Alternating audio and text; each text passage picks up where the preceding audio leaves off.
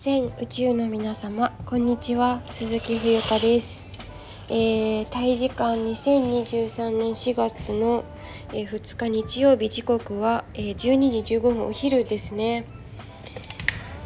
はい。なんかあまりお腹が空かない私です。というかめっちゃ暑い。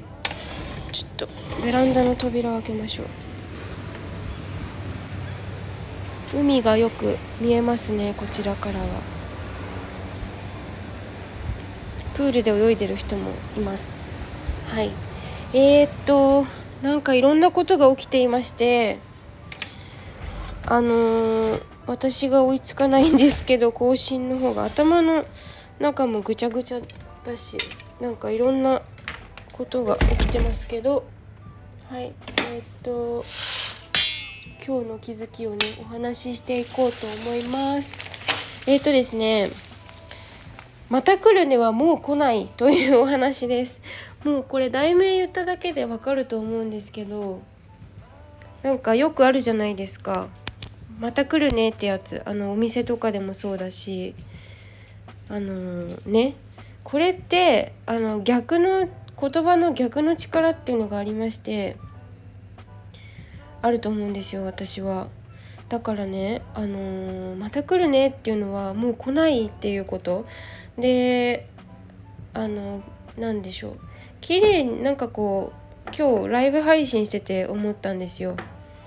うん、なんかあのー綺麗になりたいと思えば思うほどうんとなんかストレスニキビみたいなものができてみたりとかうんうまくいこううまくラジオでもそうですよね。うまく喋ろうとかうんなんかこう見せつけてやろうみたいなことを、えー心の中で思っているとそれとは逆の力が働くっていうことになんか自分自身も、えー気づいたしあの私がなんかこうそうですね。あのー体感としてそういうのがあるっていうこれ事実かなと思うんですよ。なんかだから自然とそういう風になったらいいと思うなんです思うえ？そういう風にな自然とそうなったらいいなと思うんですけどなんかこうなんだろうながめつさみたいなものって人間誰しもあるのかなと思うんですけど誰しもではないのかでもなんかこう自分のことを振り返った時になんかよく見てもらいたいとかよく見せたいとかそういう思考に陥るとどうしてもそのねがめつい部分が出て仕向けようとしちゃう。うん、感じが出てきちゃうとなんかそれってちょっと良くないなって自分で思ってあの話がどんどんずれてってるんですけどあのーうんだからなんか自然体がやはり一番だなと思うんです。ラジオ始めた時も私すごい肩の力入っててあのもう3年前とかになりますけどもう3年前か。そう。あのー思います。やはりかっこつけてた時はねもうどういう風に喋ったらいいかも分かんないし音声配信ってそもそも何ってところから入りましたから。うん。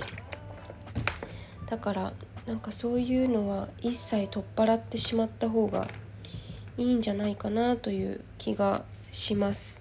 はい。そんなことを思いますね。うん。また来るねはもう来ない。ちょっと面白い文章だなと思ってちょっとあのお話ししてみました。うん。だから何が言いたいかってそうあの逆の力が働くよっていうこととかうん。あの本当に加工されたものってもうあまり求められてないと思うんです。まあこれはちょっとまた別の話になるんですけどうん。そう。だから面白いなと思って日本語の特徴なのかな。日本語の特徴かもしれないですね。ちょっとわかんないけど。はい。ということでえっ、とちょっとご飯を食べてこようかな。屋台でねちょっと下に降りて。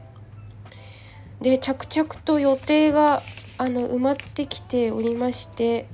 でそうなんか会いたい人には会うんですけどソンクランっていう水かけ祭りがタイではありましてその時期なんですよね4月の12とか15ぐらいまで。でその期間ねあのみんなお友達が地元に帰る習性があるんだね。こういう時は。やっぱりお正月ですもんね。だからああ友達に連絡取ってもいるわけないじゃんと思って。まあなんかそんなことをねいろいろ考えてました。やり取りしてて。はい。ということで、えっと、今日はあのもう来るまた来るねはもう来ないというお話でした。はい、えー、なんかいろいろごちゃ混ぜになりましたけど最後までお付き合いいただきありがとうございます。以上です。